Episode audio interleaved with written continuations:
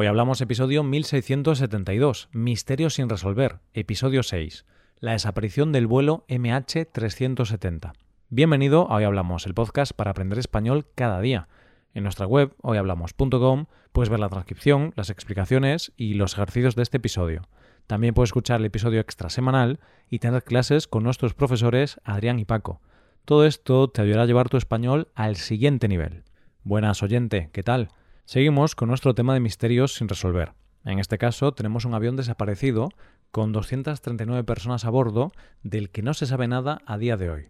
Hay varias teorías para explicar qué pasó, pero sigue siendo un misterio sin resolver. Hoy hablamos de la desaparición del vuelo MH370. Siempre he pensado que los mayores actos de confianza que hacemos los humanos son cuando nos ponemos en manos de un cirujano o cuando nos subimos en un avión, en ambos casos ponemos nuestras vidas en manos de personas ajenas a nosotros, y en caso de que pase algo, no hay nada que podamos hacer. Te hablo de esto porque hoy, en nuestro tema de misterios sin resolver, vamos a hablar de una desaparición de un avión con 239 personas. Puede que te suene este caso porque hace poco Netflix sacó un documental sobre esto, que se conoce como la desaparición del vuelo MH370 de Malaysia Airlines. ¿Te apetece que nos adentremos en esta misteriosa desaparición? Venga, pues sin más dilación, vamos allá. A modo de resumen, te diré que en el misterio sin resolver de hoy vamos a hablar de un vuelo comercial que desapareció sin dejar rastro y todavía hoy no se sabe qué pasó en ese avión. Vamos a conocer primero los hechos y después conoceremos qué se sabe a día de hoy y cuáles son las diferentes teorías sobre lo que pasó. Todo comienza con el vuelo comercial 370 de Malaysia Airlines, que sería conocido con el código MH370. Este vuelo partió de Kuala Lumpur, en Malasia, y tendría que llegar a Pekín, en China. El vuelo partió el 8 de marzo de 2014 a las 12.42 hora local y debería haber llegado a su destino seis horas y media más tarde. El avión era un Boeing 777-200ER y en él viajaban 239 personas. 227 eran pasajeros y el resto eran integrantes de la tripulación.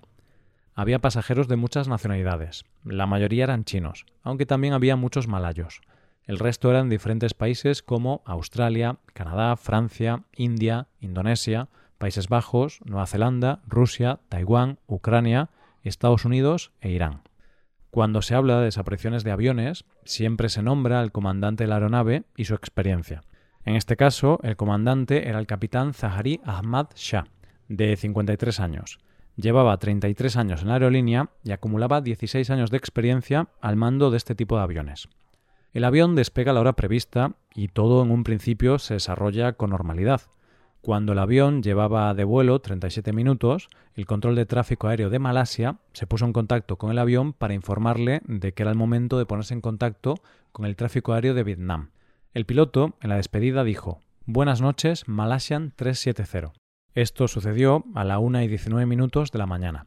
Esta sería la última comunicación con el vuelo, porque tan solo dos minutos más tarde el transpondedor dejó de funcionar y el avión desapareció del radar de la torre de control.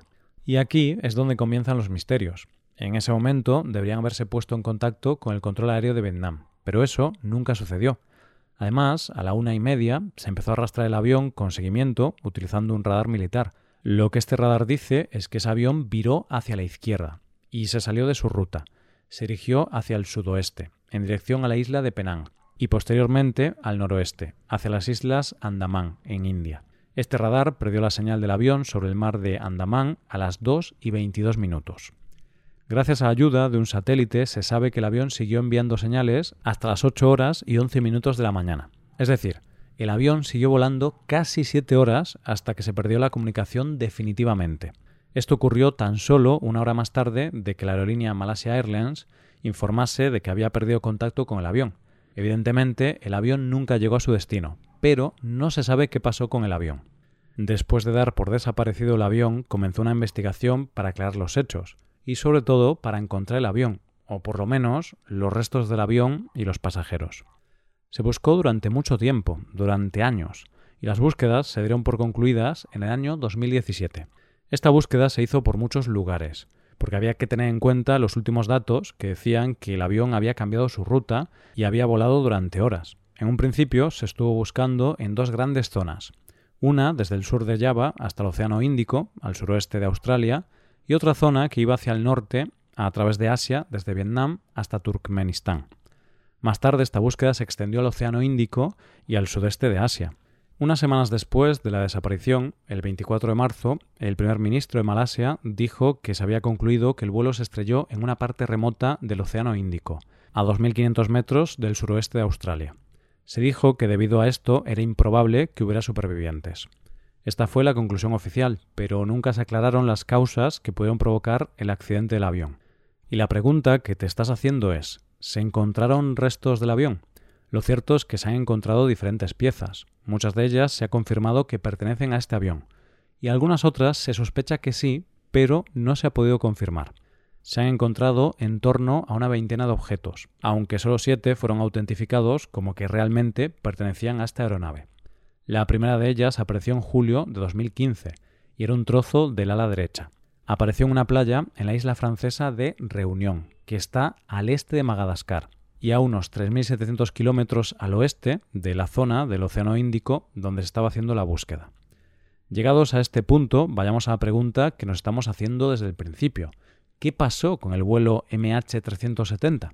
La verdad absoluta es que no se sabe, pero sí que hay muchas teorías sobre las posibles causas de esta desaparición. Lo único sobre lo que hay consenso es que el avión siguió volando fuera de curso hasta que se quedó sin combustible y cayó el agua. Y partiendo de aquí, veamos las diferentes teorías. Una teoría habla de que en realidad todo fue obra del piloto, es decir, que sería un suicidio programado. Esta teoría se basa en que después de la desaparición del avión, el FBI encontró en la casa del piloto un simulador de vuelo. En este simulador de vuelo se encontró que el piloto había hecho una ruta similar a la que finalmente hizo este vuelo una vez desaparecido del radar. Es decir, esa simulación terminaba en algún punto del Océano Índico. Lo sospechoso es que esa simulación se hizo un mes antes de la desaparición del vuelo. Sin embargo, no hay pruebas de que esto ocurriera y tampoco hay evidencias de que el piloto tuviera problemas ni altercados anteriores. También hay teorías sobre secuestros o ataques terroristas, pero que no tienen ninguna evidencia detrás. Hay quien dice que fue secuestrado por rusos y que en realidad aterrizó en Kazajistán. Otros dicen que fue secuestrado por talibanes y que el avión está en Pakistán. Otra teoría dice que fue un ataque terrorista y que destruyeron el avión desde dentro. Esta teoría se basa en el hecho de que dos de los pasajeros que iban en el vuelo, que supuestamente tenían nacionalidades austriaca e italiana, en realidad eran dos iraníes que viajaban con pasaporte falso. Se investigaron a estas dos personas y el FBI llegó a la conclusión de que no tenían ninguna relación con el terrorismo. Existe otra teoría que parece más plausible y dice que en realidad el avión sufrió una despresurización de la cabina de mando que hizo que el avión se estrellara. Esta teoría se basa en que se sabe que hubo comportamientos extraños en la cabina por parte del piloto o del copiloto, al activar y desactivar partes fundamentales del avión. Además, parece ser que sí intentó hacer un aterrizaje de emergencia. Entonces, según esta teoría, la despresurización provocó una falta de oxígeno que afectaba al piloto y copiloto, y por ese motivo hubo ese cambio de ruta, comportamientos extraños y un intento de aterrizaje de emergencia. Evidentemente, no podía faltar a quien dice que en realidad fue obra de los extraterrestres. Como ves, hay teorías para todos los gustos, pero lo único cierto que se sabe de este caso es que el vuelo 370 de Malaysia Airlines desapareció con 239 personas a bordo y no se sabe nada de él. Y aunque hay muchas teorías, solamente una cosa puede darnos la respuesta a este enigma, la caja negra del avión. Solo sabremos qué pasó si algún día se encuentra la caja negra. Y aquí lo dejamos. Muchas gracias por escucharnos. Recuerda visitar nuestra web hoyhablamos.com y hacerte suscriptor premium para poder trabajar con transcripciones, explicaciones y ejercicios. Esta puede ser una buena forma de trabajar en tu español. Nos vemos mañana con un nuevo episodio sobre algún tema de interés. Muchas gracias por todo. Pasa un buen día. Hasta mañana.